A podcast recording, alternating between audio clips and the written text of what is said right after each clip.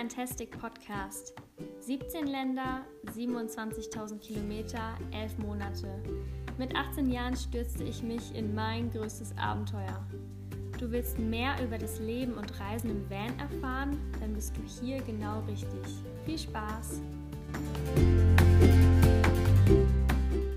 Hallo und herzlich willkommen zu einer neuen Podcast-Folge. Mein Name ist Nele. Ich freue mich, dass du wieder dabei bist zu einem sehr oft angefragten Thema, nämlich Sicherheit im Vanlife.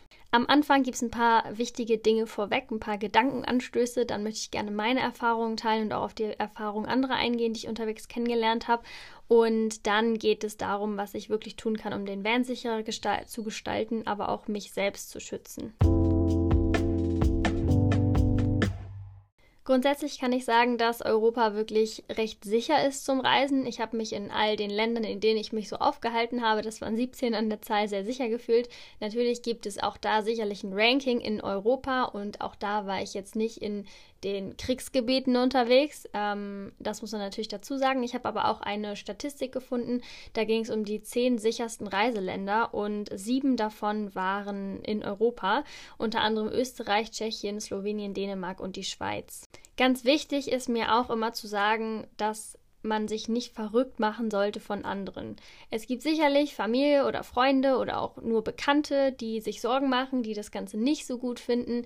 Das hängt dann auch vielleicht von den eigenen Erfahrungen ab, wie abenteuerlustig die sind, ähm, wie alt die Menschen sind, was für eine Lebenseinstellung die haben, wie konservativ und wie alt man auch selbst ist. Bei mir war es so, dass mein Umfeld teilweise schon auch negativ darauf reagiert hat, auf mein Vorhaben, weil ich so jung war, das unbedingt alleine machen wollte. Aber ich glaube, das sind alles so Dinge, die mit der Sicherheit gar nicht so viel zu tun haben. Und da ist es mir immer ganz wichtig, dass man sich nicht entmutigen lässt, sondern einfach auf sich hört und so auch sein Ding durchzieht. Aber ich glaube, das habe ich auch schon häufiger mal gesagt. Dann ist es schon so, dass auch recht viele Vorurteile kursieren. Ähm, zum Beispiel sowas wie die Nachbarn der Cousine der Großeltern haben mal gehört, dass Person XY in der Zeitung gelesen hat, dass vor 20 Jahren eine Familie mit einem Wohnwagen nach Frankreich gefahren ist, eine deutsche Familie, und dort dann nachts äh, Verbrecher gekommen sind, Gas haben einströmen lassen in, das, in den Wohnwagen und dann da die Familie ausgeräubt hat, ausgeraubt hat und da, oh Gott, ich kann nicht mehr reden, ähm, und, und die dann natürlich davon nichts mitbekommen haben. Und ja, das kann natürlich sein, dass das vor 20 Jahren mal passiert ist. Das kann auch sein, dass es heute oder morgen passiert. Es muss aber nicht sein. Das, was in der Zeitung steht, ist sowieso oft negativ und von diesen ganzen positiven Vorfällen, die unterwegs vielleicht auch mal passieren können, äh, spricht natürlich keiner drüber und natürlich bleiben auch die negativen Erlebnisse mehr im Kopf. Ähm, und deswegen kann ich nur sagen, es passiert, dass in Vans eingebrochen wird. Und ja, vielleicht sind auch gerade Frauen insgesamt gefährdeter in Anführungszeichen. Wenn man sich mal so die Straftaten anschaut oder so, können sich Frauen nicht so richtig wehren oder keine Ahnung, vielleicht haben mehr Männer. Also ich will jetzt hier keine noch nicht noch mehr Gerüchte verbreiten, aber ich denke, die Statistiken sagen schon, dass ähm, Frauen häufiger was passiert als Männern, das definitiv. Aber wie groß ist die Chance, dass mir was passiert auf meiner Reise? Sicherlich, die Chance ist da. Ich weiß, dass ich das auch schon oft gesagt habe, aber ähm, mir kann halt auch genauso gut was in Deutschland vor meiner eigenen Haustür passieren und ich persönlich bin dieses Risiko gerne eingegangen. Ich wusste, dass das Risiko nicht so groß ist. Ähm, ich bin ein Jahr lang durch Europa alleine gereist, habe fast jede Nacht woanders geschlafen und mir ist nichts passiert. Es gab mal eine Situation, wo mich ähm, Leute belästigt haben. Da war ich in einem Park auf einer Bank und das hat dann in diesem Fall mein Hund geklärt, weil die natürlich auch so ein bisschen ausgebildet ist Richtung Schutzhund. Und das hat aber nichts mit dem Vanlife zu tun und wahrscheinlich auch eher weniger mit dem Reisen. Ich glaube, das ist auch recht am Anfang passiert. Vielleicht war das in Österreich oder so. Ähm, und ja, ich kenne auch andere, bei denen wurde tatsächlich eingebrochen, ähm, fast immer als keiner im Fahrzeug war. Und es ist auch so, dass man schon damit ja, rechnen sollte, definitiv nicht, aber dass es auf jeden Fall passieren kann, dass in Italien, Frankreich, Spanien, Portugal mal ein Van eingebrochen, in ein Van eingebrochen wird oder in ein Wohnmobil. Äh, da gibt es definitiv so Banden, die das dann da irgendwie ausnutzen. Da kommt es dann natürlich drauf an, wie man sich dann auch verhält. Ne? Es ist zum Beispiel so, dass Finn, den ich interviewt habe, das war, glaube ich, die vorletzte Podcast-Folge, ähm, dass der in Frankreich auf einem Rastplatz übernachtet hat und der war tatsächlich auch im Auto und da wurde nachts bei ihm eingebrochen. Meistens passiert es nämlich eher tagsüber, wenn halt niemand im Auto ist. Und das ist auch schon so eine Geschichte, die nicht so glücklich verlaufen ist, weil man einfach nicht auf Raststätten übernachten sollte.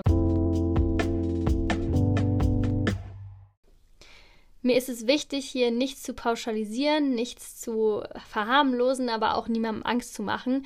Ähm, ich möchte auch nicht Spanien oder Italien in den Dreck ziehen. Es kann genauso gut passieren, dass in Norwegen eingebrochen wird. Es kann genauso gut passieren, dass einen persönlich das gar nicht trifft. Wie gesagt, bei mir wurde überhaupt nicht eingebrochen und ich war ein Jahr lang unterwegs in all diesen Ländern. Aber ich möchte auch das nicht verharmlosen und sagen, dass es nicht passieren kann. Ähm, die Menschen, die ich unterwegs getroffen habe, da gab es schon definitiv einige, wo dann eingebrochen wurde. Das war dann auch kein riesiges Drama, weil den Leuten ist nie was passiert. Aber ähm, ich weiß nicht, ich kann es, also ich kann es wahrscheinlich an zwei Händen abzählen und das ist halt alles in Südeuropa passiert. Und ich habe tatsächlich vorher auch schon von Leuten gehört, äh, die haben zu mir gesagt, ähm, ja, Südeuropa ist schon echt gefährlich und da muss man aufpassen und so. Und äh, da wird immer eingebrochen. Und ich hatte davor keine Angst. Ich hatte Respekt davor. Ich wusste, okay, es kann passieren. Ich war so ein bisschen mental darauf eingestellt, so dass ich so dass es mich nicht so sehr wahrscheinlich runtergezogen hätte.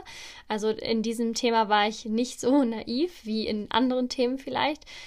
Und um nochmal vom Thema Einbruch wegzukommen und mehr so hin zu dem Thema, was ja eigentlich schlimmer wäre, wenn mir selbst was passiert, ähm, vielleicht ist so eine gewisse Grundnaivität, wie ich sie hatte, auch gar nicht ganz so schlecht. Also ich glaube, es ist doch gut, wenn man Respekt vor dem Ganzen hat, aber sich nicht verrückt machen lässt von anderen. Und jetzt kommen wir auch endlich auf den Punkt, was kann ich tun, um mich sicherer zu fühlen und das Risiko zu senken, dass was passiert. Meiner Meinung nach ist zuallererst die eigene Einstellung am allerwichtigsten, weil so wie du denkst, äh, das strahlst du auch nach außen hin aus. Vielleicht ist das jetzt auch zwischen den Zeilen schon ein bisschen rübergekommen, wenn man sich mal so eine Skala vorstellt, da ist dann ganz links die Angst, in der Mitte ähm, die Vorsicht, Respekt, äh, das, was passieren kann, umsichtiges Handeln und ganz rechts ist das volle Vertrauen in die Menschheit, vielleicht auch eine gewisse Naivität, dass nichts passieren kann, dann ist sicherlich eine Einstellung gut, die so einen gesunden Mittelweg findet zwischen der Mitte und dem ganz Rechten. Ich muss sagen, dass ich in Südeuropa viel vorsichtiger und umsichtiger war als jetzt in Skandinavien zum Beispiel und ich glaube auch, dass es da jetzt nicht einen Wert gibt, äh, mit dem man gut fährt. Das muss ja auch jeder selbst für sich entscheiden, aber wenn man man ganz links steht bei der Angst, dann ist es sicherlich nicht das Beste, was man machen kann.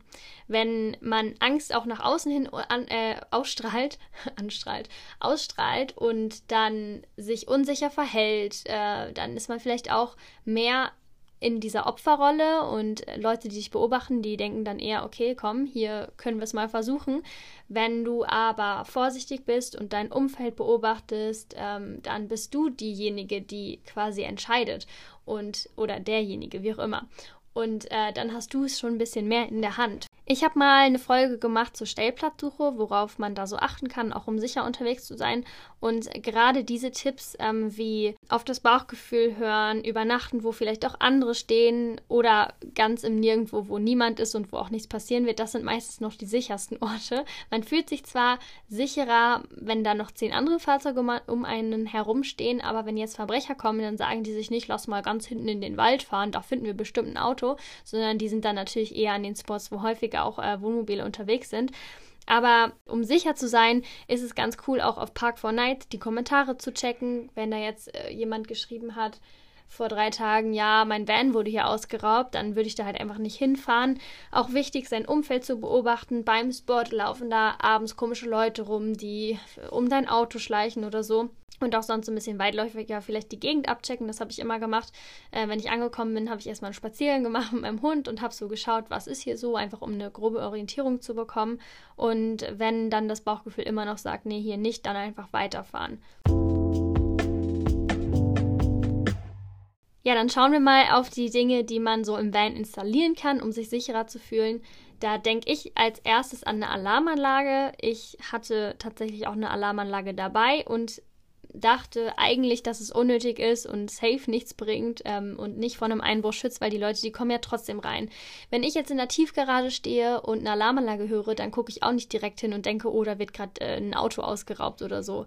Trotzdem habe ich mal mit jemandem gesprochen, der da auch so ein bisschen im Thema war und der hat mich auch ein bisschen von seiner Meinung überzeugt. Ich weiß jetzt nicht, ob das wirklich äh, stimmt. Und zwar ähm, diese Banden oder auch einzelne Leute, die sich auskennen und häufiger mal irgendwie Vans knacken, die wissen natürlich ganz genau, wie sie da reinkommen. Das ist auch gar nicht so schwierig. Die sehen aber auch, wenn da eine äh, Alarmanlage verbaut ist. Und dann, wenn sie auf einem Parkplatz sind, wo jetzt 20 Wohnmobile stehen, würden sie halt eher den Nachbarn nehmen, der keine Alarmanlage hat. Dann gibt es die Möglichkeit, Türen und Fenster mit extra Schlössern zu sichern. Ähm, in so einen Ducato oder auch einen Citroën Jumper oder Peugeot Boxer ist ja auch alles das gleiche und wahrscheinlich auch bei anderen Marken ähm, ist es recht einfach, da einzu. Naja, was heißt recht einfach? Es ist super easy, da einzubrechen.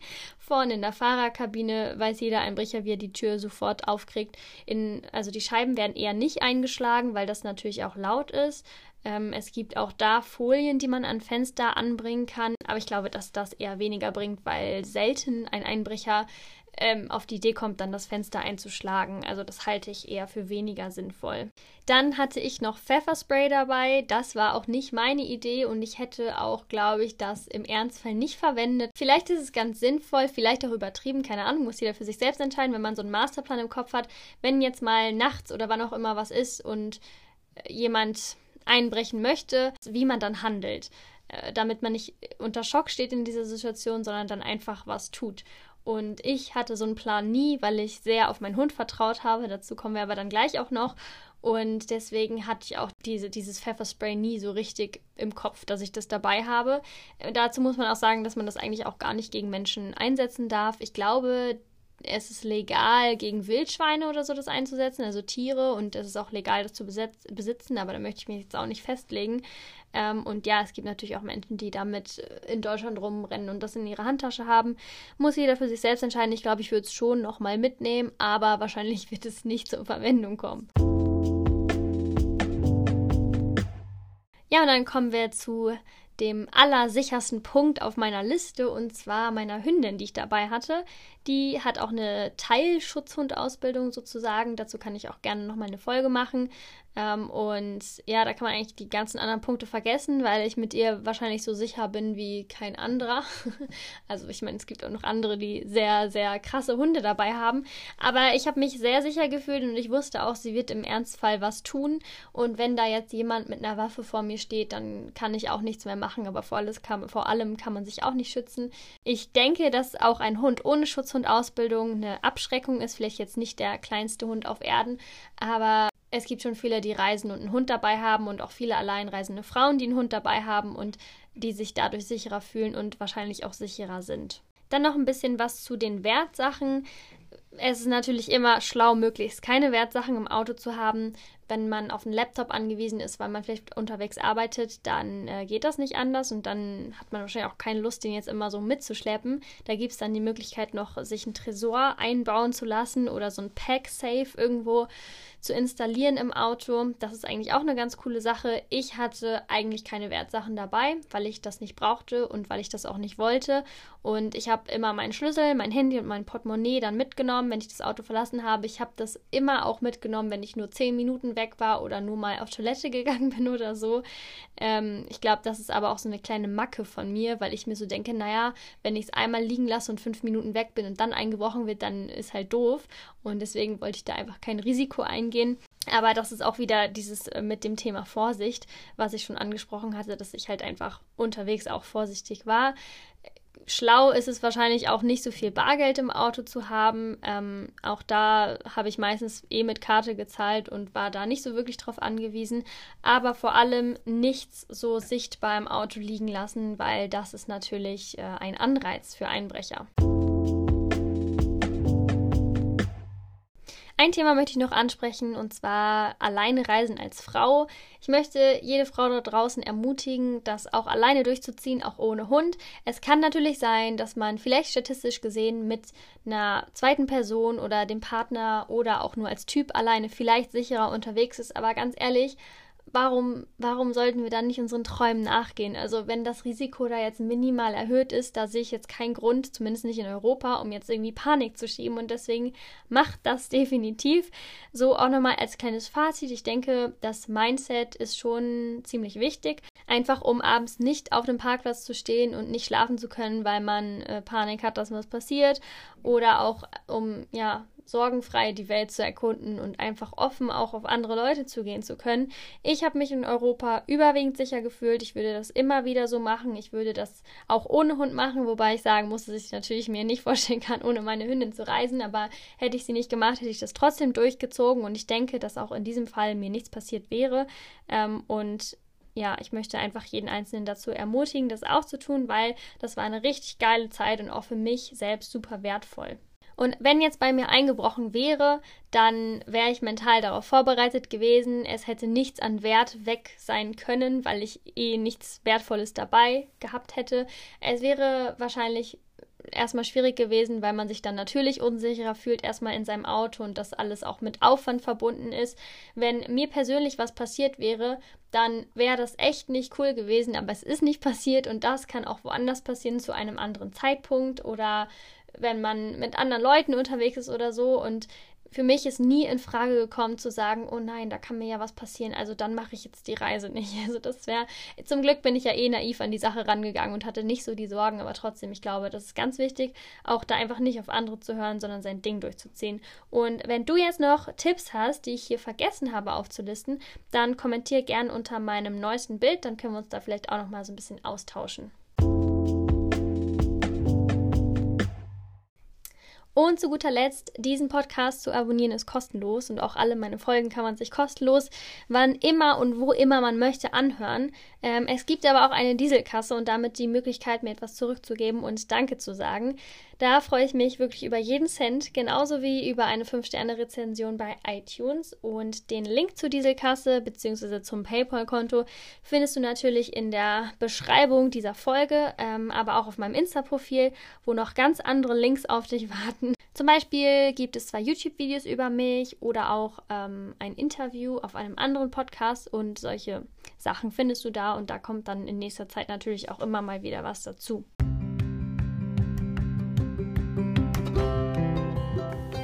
Hinterlasse gerne eine Rezension und empfehle diesen Podcast weiter.